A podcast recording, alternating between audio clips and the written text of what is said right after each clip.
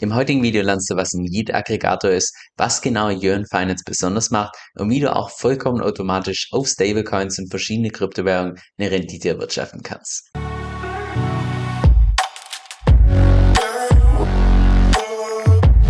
Hi, mein Name ist Kevin und auf meinem Kanal geht es primär um DeFi, Decentralized Finance. Genauer gesagt verschiedene DeFi-Protokolle und DeFi-Strategien, weil ich persönlich felsenfest davon überzeugt bin, dass man damit in der Zukunft das meiste Geld verdienen kann.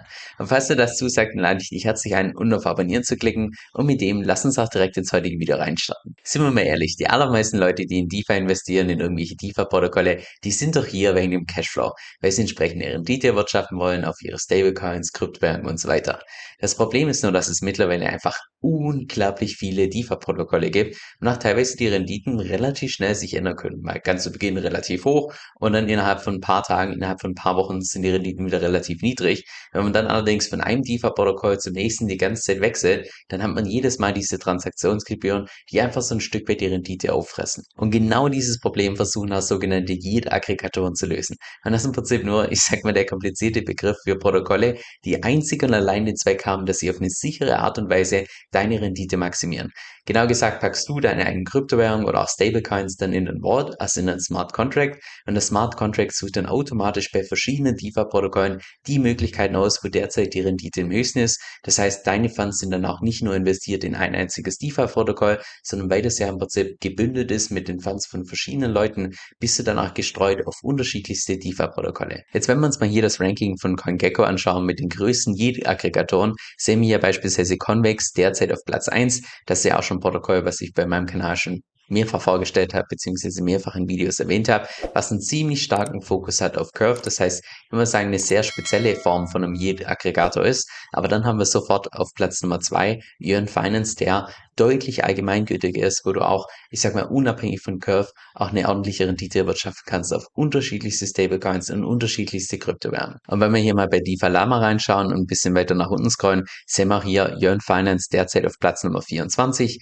gibt es auf vier verschiedenen Chains. Wir haben einmal Ethereum, dann haben wir Phantom, Arbitrum und Optimism. Und wenn wir mal bei Yearn Finance ein bisschen genauer reinschauen, dann sehen wir auch hier das Total Value Locked im Safe derzeit so ungefähr 400 Millionen. Das heißt derzeit ja, geht schon so Richtung die großen Protokolle, aber ist jetzt nicht so der Hammer. Aber was ziemlich beeindruckend ist hier, noch vor ungefähr einem Jahr Total Value Lock von ungefähr 5,5 Milliarden. Also ja, in diesem Protokoll waren tatsächlich mal Riesenbeträge drin, aber wer eben derzeit Bärmarkt ist, weil die ganzen Renditen einfach massiv gesunken ist, ist dementsprechend auch hier das Total Value Lock von Yearn Finance stark gesunken. Nur ich persönlich gehe davon aus, dass spätestens dann, wenn wir wieder, ich sag mal so Richtung Bullenmarkt gehen, wenn die ganzen Renditen und so weiter wieder anziehen, dass auch dann wieder Yearn Finance, was das TV angeht, ja, einfach neue Höchststände erreichen wird, weil dann die ganzen Leute wieder gierig werden, eine Rendite erwirtschaften werden und so weiter. Jetzt, um Yearn Finance zu nutzen, kannst du einfach hier auf die Webseite gehen. Ich würde auch mal behaupten, dass sie mittlerweile wirklich intuitiv aufgebaut ist, die Webseite. Das sah vor einem Jahr noch komplett anders aus. Also mittlerweile,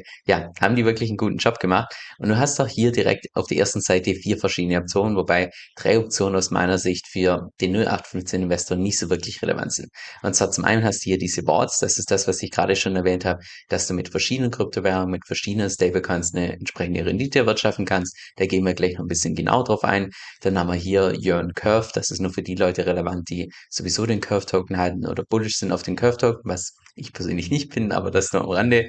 Dann haben wir hier zusätzlich VE Yearn Finance, also den nativen Token. Das ist nur für die Leute relevant, die auch wirklich bei der Governance entsprechend mitmachen wollen, weil das entsprechend eine DAO ist, also eine Decentralized Autonomous Organization. Und dann haben wir hier noch Yearn Bribe. Das ist nur für die Leute relevant, die tatsächlich bei diesen Curve Wars mitmachen wollen. Das heißt, ich persönlich würde sagen, die drei Optionen hier kannst du eigentlich getrost ignorieren. Die sind wahrscheinlich für 98, wenn nicht 99 Prozent der Leute gar nicht wirklich relevant, sondern was wirklich relevant sind, sind hier diese Boards. Das heißt, da kannst du entsprechend draufklicken. Und auch das ist aus meiner Sicht unglaublich intuitiv aufgebaut. Und zwar hast du hier die verschiedenen Kryptowährungen, mit denen du eine Rendite erwirtschaften kannst. Du kannst das Ganze auch hier sortieren nach der Rendite, also dass die mit der höchsten Rendite entsprechend ganz oben sind. Und wie du sehen kannst, die Rendite Ja, haut mich jetzt persönlich nicht so unbedingt vom Hocker, aber liegt einfach daran, dass wir derzeit im Bärmarkt sind und dementsprechend auch die Renditen einfach bei den allermeisten Protokollen derzeit beim absoluten Tiefstand sind und spätestens dann, wenn wir wieder Richtung Bullenmarkt gehen, wenn ein bisschen mehr Gier reinkommt, wenn die ganzen Leute wieder, ich sag mal, hebeln wollen, Protokolle benutzen wollen und so weiter, gehen dementsprechend hier die Renditen wieder nach oben. Aber das sind auch hier nur die Renditen vom Ethereum-Netzwerk. Wir können uns einfach mal die verschiedenen anderen Netzwerke anschauen. Schauen wir mal beispielsweise bei Optimism rein. Das sehen wir hier die Renditen. Ja, jetzt auch nicht unbedingt so der Knüller. Gehen wir weiter auf Phantom und tun das entsprechend sortieren. Okay, bei Phantom haben wir teilweise Pools, die man sich durchaus überlegen kann, wie beispielsweise hier diesen Curve Tree Pool, also mit Ethereum, mit Bitcoin, mit Tether kann man sich überlegen, aber man sollte sich natürlich immer auch mit den entsprechenden Risiken auseinandersetzen. Gehen wir weiter hier zu Arbitrum, schauen wir hier mal rein. Auch da die Renditen jetzt nicht unbedingt so der Knüller, also nicht das, was uns jetzt wahrscheinlich als kleinen den Zocken hat. Aber wenn wir mal hier beispielsweise auf Ethereum bleiben, nur damit du die Funktionsweise davon verstanden hast, suchen wir uns mal einfach irgendein Wort aus. Nehmen wir mal beispielsweise hier den Wort mit DAI, mit dem Stablecoin. Das siehst du auch hier direkt auf einen Blick alles, was du wissen möchtest. Du siehst, welche Rendite da derzeit erwirtschaftet wird. Oben rechts könnt könntest du deine Metamask connecten. Sobald deine Metamask connected ist, kannst du hier auswählen, wie viele DAI du in diesen Wallet investieren möchtest. Dann bekommst du auch so eine Art Quittung. Diese Y-Tokens, also diese Y-Tokens, die nehmen dann auch im Zeitverlauf in deiner Wallet den Wert zu. Das heißt, damit erwirtschaftest du dann ganz automatisch eine Rendite. Du siehst auch hier weiter drunter, welche Fees anfallen. Da gibt es beispielsweise eine Performance Fee. Das heißt, nicht alles von der Rendite, was erwirtschaftet wird, geht direkt an dich, sondern ein Teil geht auch hier an die entsprechende DAO. Und du siehst auch hier die Rendite im Zeitverlauf über verschiedene, ich sag mal, Zeiträume, wie sich das Ganze entwickelt hat. Also ja, wie gesagt, ich würde mal sagen, relativ selbst erklären, wenn du da entsprechend auf der Seite einfach mal dich ein bisschen rumgeklickt hast. Jetzt den einen Punkt, den ich da noch besonders interessant finde, sind hier diese Strategien. Also wie genau hier die Rendite erwirtschaftet wird. Und wie du auch sehen kannst bei DAI, Oh, da gibt's unglaublich viele Strategien. Und zwar, wenn wir uns mal da nur beispielhaft die erste Strategie anschauen und uns das kurz durchlesen, okay, das läuft so, dass die da hinterlegt werden bei Compound und dadurch eine entsprechende Rendite erwirtschaftet wird. Aber da gibt's auch teilweise, ich sag mal, etwas kompliziertere Strategien, die vollkommen unautomatisch im Hintergrund laufen, ohne dass du dir, ich sag mal, dessen zu 100% bewusst bist, wenn du dir nicht hier die ganzen Strategien im Detail durchgelesen hast. Wie jetzt beispielsweise hier, und das ist nur ein Beispiel, wenn du jetzt beispielsweise Ether in ein Board reinpackst mit Ether, die Ether dann genommen werden, da wird ein Kredit aufgenommen über Maker in DAI, die DAI werden dann genommen, dann geht's auf Curve, da wird Liquidity Mining betrieben, da wird noch die Rendite geboostet mit diesen Curve Tokens und ja, das ist beispielsweise nur eine einzige Strategie von ganz vielen Strategien, die da im Hintergrund bei diesem Protokoll entsprechend laufen. Jetzt zu dem Vorteil von Yearn Finance und da würde ich persönlich sagen, dass der mit Abstand größte Vorteil einfach der ist, dass es super bequem ist, über Yearn Finance eine Rendite zu wirtschaften, weil du gibst im Prinzip die volle Verantwortung ab, du brauchst dich um nichts kümmern und die Smart Contracts im Hintergrund, die machen alles automatisch. Die suchen dir die DeFi-Protokolle aus, die suchen dir die Strategien aus, die wechseln automatisch die Strategien, je nachdem wie hoch die APR ist. Die ganzen Rewards, die du bekommst, werden automatisch reinvestiert. Das heißt wirklich, du brauchst keinen Finger krumm machen und kannst trotzdem eine Rendite erwirtschaften. Der zweite Vorteil von Yearn Finance ist der, dass das Protokoll auch als besonders dezentral gilt. Und da kurz der Background Story, die ich persönlich auch interessant finde. Und zwar war das im Prinzip einfach nur ein einzelner Techie, der für sich selbst ein Skript geschrieben hat, wie er einfach seinen Cashflow automatisieren kann, weil er gemerkt hat, das wird unglaublich schnell kompliziert und die Möglichkeiten wechseln einfach aneinander, einfach für sich selbst ein Skript geschrieben, bis er dann irgendwann eine Idee hatte, naja, ich könnte dieses Skript ja eigentlich öffentlich anbieten. Und dann war es so, dass die Ursprungsidee von Jörn Finance im Prinzip schon gegeben war, aber weil er eben wollte, dass die Community abstimmt über verschiedene Sachen, also dass das Ganze zu einer da wird, haben die gesagt, okay, wir brauchen auf jeden Fall einen Governance Token. Und jetzt das Besondere bei diesem Launch von diesem Governance Token, also dem Jörn Finance Token war das, dass es da kein Pre-Mine gab, es gab kein Pre-Sale oder sonst was, sondern sämtliche Tokens wurden einfach nur an die Leute ausgeschüttet, die die ganze Liquidität hier zur Verfügung gestellt haben. Und das ist nun, ich sag mal, so eine Art fairer Launch, was es ganz, ganz, ganz selten im Kryptomarkt gibt, weil in aller Regel ist es so, dass das Team hinter dem Projekt erstmal 20%, 50%, teilweise sogar mehr als 50% aller Tokens behält und dementsprechend das benutzen kann, um das Ganze zu finanzieren. Aber nee, hier war es wirklich so, dass 100% der Tokens, kein einziger Token hat der Founder Founders selbst für sich behalten, sondern 100% der Tokens gingen tatsächlich an die Leute, die die ganze Liquidität zur Verfügung gestellt haben. Jetzt zu den Nachteilen von Yearn Finance. Und da würde ich persönlich sagen, der mit Abstand größte Nachteil ist der, dass da einfach unterschiedlichste DeFi-Protokolle miteinander arbeiten, was ja an sich vom Konzept her, von Idee her, dieses DeFi-Lego mega interessant ist, mega cool ist, aber was halt eben auch gleichzeitig indirekt bedeutet, dass du dann ein mehrfaches bzw. ein erhöhtes Smart Contract Risk hast. Wie gefährlich das sein kann, hat auch beispielsweise hier schon der Februar 2021 gezeigt, als es tatsächlich bei Yearn Finance zu den Hack kam. Genau gesagt, im Wort DAI wurden in Summe 11 Millionen Dollar gestohlen.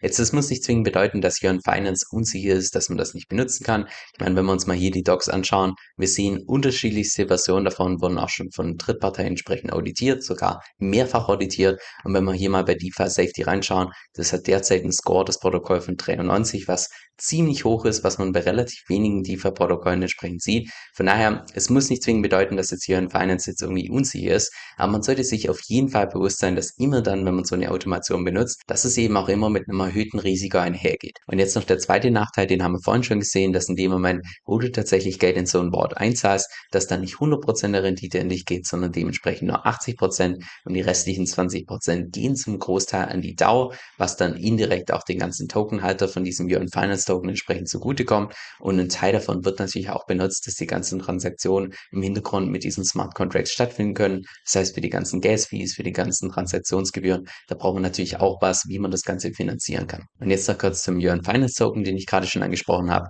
der derzeit bei Market Cap einen Rank hat von 117. Und wenn wir uns mal hier beispielsweise das Chart in Dollar anschauen, sehen wir auch hier beispielsweise im letzten Bullmarkt hatte der teilweise einen Preis von 82.000 Dollar. Das heißt, war sogar teurer als Bitcoin, was nicht daran liegt, dass du irgendeinem Zeitpunkt in Finance jemals ein höheres Market Cap hatte als Bitcoin, sondern was einfach primär daran liegt, dass es von diesen Tokens nur in Summe 36.666 gibt. Das heißt, der Supply ist einfach unglaublich gering. Was außerdem diesen Token besonders macht, ist, dass mittlerweile schon 100% der Tokens tatsächlich ausgeschüttet wurden, was bei ganz wenigen Tokens tatsächlich der Fall ist, weil in aller Regel, wenn ihr die Tokens benutzt, um irgendwelche Nutzer zu intensivieren, das ist bei Yearn Finance komplett anders. Das heißt, die Inflationsrate von diesem Token ist auch genau 0%. Jetzt wenn wir uns mal hier das Chart in Bitcoin gemessen anschauen, da würde ich allerdings behaupten, dass das Chart jetzt nicht unbedingt so bullish aussieht. Weil wir sehen hier beispielsweise ganz zu Beginn wurde Yearn Finance unglaublich gehypt, wenn wir hier den Preis in Bitcoin sehen, der einfach nur durch die Decke geschossen ist. Das war auch der Zeitpunkt, wo bei Yearn Finance noch teilweise 60% gab, wo es 70% gab, 80% auf Bitcoin, auf Ether auf verschiedene Stablecoins, damals noch die Strategien unglaublich profitabel. Dementsprechend ist auch das Projekt ganz zu Beginn unglaublich gehypt worden. Und dann ist der Preis in Bitcoin gemessen im Zeitverlauf immer mehr gesunken, was jetzt nicht unbedingt so ein bullisches Zeichen ist, sage ich mal. Aber ich kann mir trotzdem gut vorstellen, dass einfach aufgrund der Tokenomics, so wie dieser Token aufgebaut ist, dass spätestens dann, wenn wir wieder Richtung Bullenmarkt gehen, wenn die ganzen Renditen wieder nach oben gehen, wenn die ganzen Leute wieder ihr Kapital hinterlegen bei Yearn Finance, dass dementsprechend auch durch die ganzen Renditen beziehungsweise einfach die ganzen Fees, die erwirtschaftet werden, dementsprechend auch hier dieser Token gut performen wird.